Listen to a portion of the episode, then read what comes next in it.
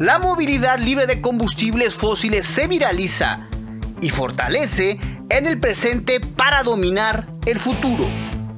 Sedanes, SUVs, los que no saben de pavimento, los todoterreno, deportivos, scooters, bicicletas, motocicletas, camiones, aviones y hasta tractores encontraron en la electricidad total o parcial o biocombustibles el camino que les permitirá tener un espacio acorde a las nuevas necesidades. Pero, ¿cuáles son los vehículos eléctricos clave en la historia moderna del automóvil? Porsche Taycan, Audi RS e-tron GT, Mercedes-Benz Vision ABTR, Renault 5. Nosotros consideramos cinco personajes claves que definen el punto en el que estamos actualmente. Una pista.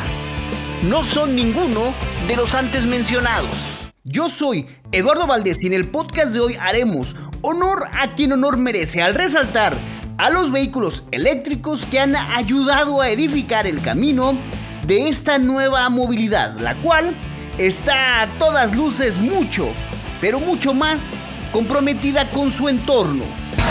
Box, Sebastian Box. Bueno, tenemos eh, ya una situación manifiesta de crisis en el mercado.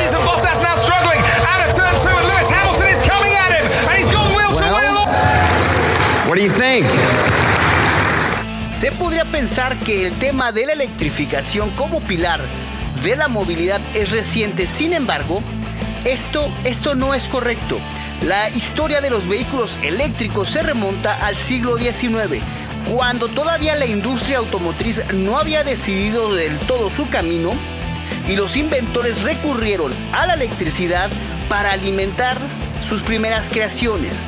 Los primeros vehículos eléctricos funcionales datan de principios del siglo XX. Sin embargo, el modelo T de Henry Ford fue el protagonista que inclinó la balanza a favor de los motores a combustión, al ser accesible y disponible para todos, relegando a los eléctricos a desaparecer durante años, a pesar de que su funcionamiento silencioso y su condición cero emisiones eran bien recibidas por el público.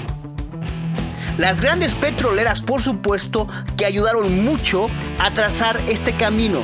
Después de todo, es más redituable vender gasolina que luz. Época de crisis, época de oportunidades. La electricidad como base en la movilidad salió del exilio en la década de los 70. El interés aumentó de nuevo gracias a la crisis del petróleo.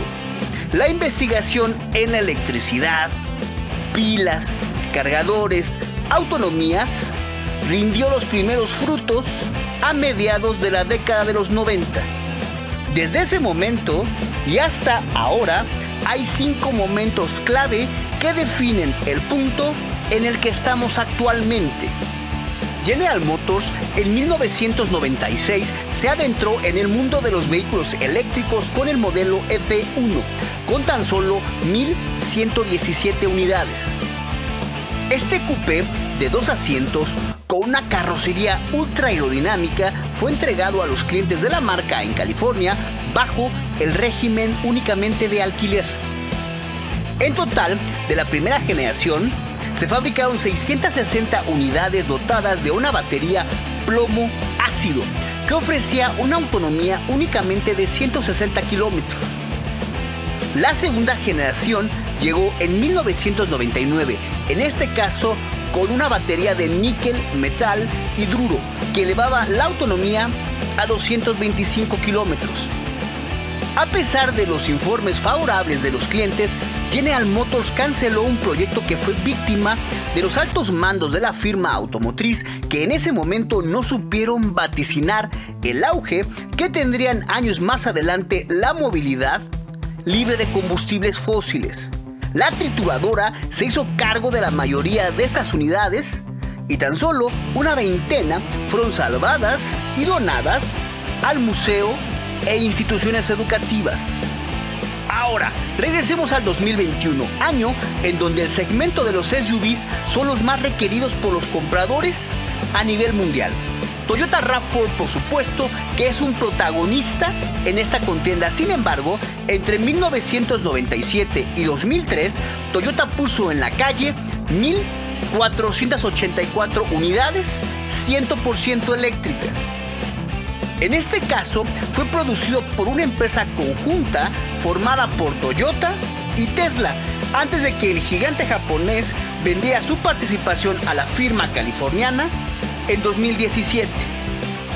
En este caso, la batería ya empleaba la tecnología de iones litio de Tesla y muchos componentes electrónicos que también forman parte del Tesla Model S. La estrategia fue la misma, alquilar y luego venta a clientes californianos. Sin discusión alguna, Nissan Leaf es reconocido por la industria como el principal impulsor de esta tecnología. Su primera generación llegó al mercado en 2010 y desde ese momento y hasta el actual, más de 470 mil unidades de este modelo han sido entregadas en todo el mundo y contando. El modelo de primera generación contaba con una autonomía aproximada de 120 kilómetros. La generación actual de Leaf cuenta ahora con diferentes opciones de batería. La mayor de ellas se puede llegar a recorrer hasta casi 400 kilómetros. En este mundo de vehículos eléctricos en sus inicios comerciales, el BMW i3 supuso una auténtica revolución tecnológica, mientras que el Leaf se posicionaba como un vehículo dirigido al mercado generalista, el i3 pretendía inaugurar una nueva categoría en el segmento premium, tecnología eléctrica, carrocería de fibra de carbono y materiales reciclados, manteniendo la esencia de los coches de la marca. Comenzó a fabricarse en 2013 y desde ese momento hasta hoy se han vendido poco más de 200.000 unidades. Y a diferencia del Leaf, que es un modelo muy popular en Europa, el i3 triunfa sobre todo en Estados Unidos. Y finalmente, ninguna lista de vehículos eléctricos con mayor influencia en su posicionamiento global estaría completa si no aparece en ella un Tesla. El fabricante californiano es clave en la electrificación del automóvil, al quitarle el miedo a los más escépticos. El Tesla Model 3 es el protagonista de este último hito histórico. Es el primer vehículo que llega a las 500.000 unidades vendidas en todo el mundo desde que se puso a la venta en apenas 2017. Es un sedán de tamaño intermedio con capacidad para 5 personas y que es capaz de ofrecer un excelente rendimiento y una gran autonomía de hasta 400 kilómetros. Se trata además del modelo más barato del catálogo de la marca y que en su día puede llegar a costar por ahí de los 35 mil dólares, esto en Estados Unidos. Y si esto no fuera suficiente, su variante SUV, el Tesla Model Y, está llamada a batir todos estos récords. Yo soy Eduardo Valdés, quien les agradece que nos hayan acompañado al podcast de Punto Neutro, en donde reprodujimos las voces del mundo automotriz. Hasta pronto.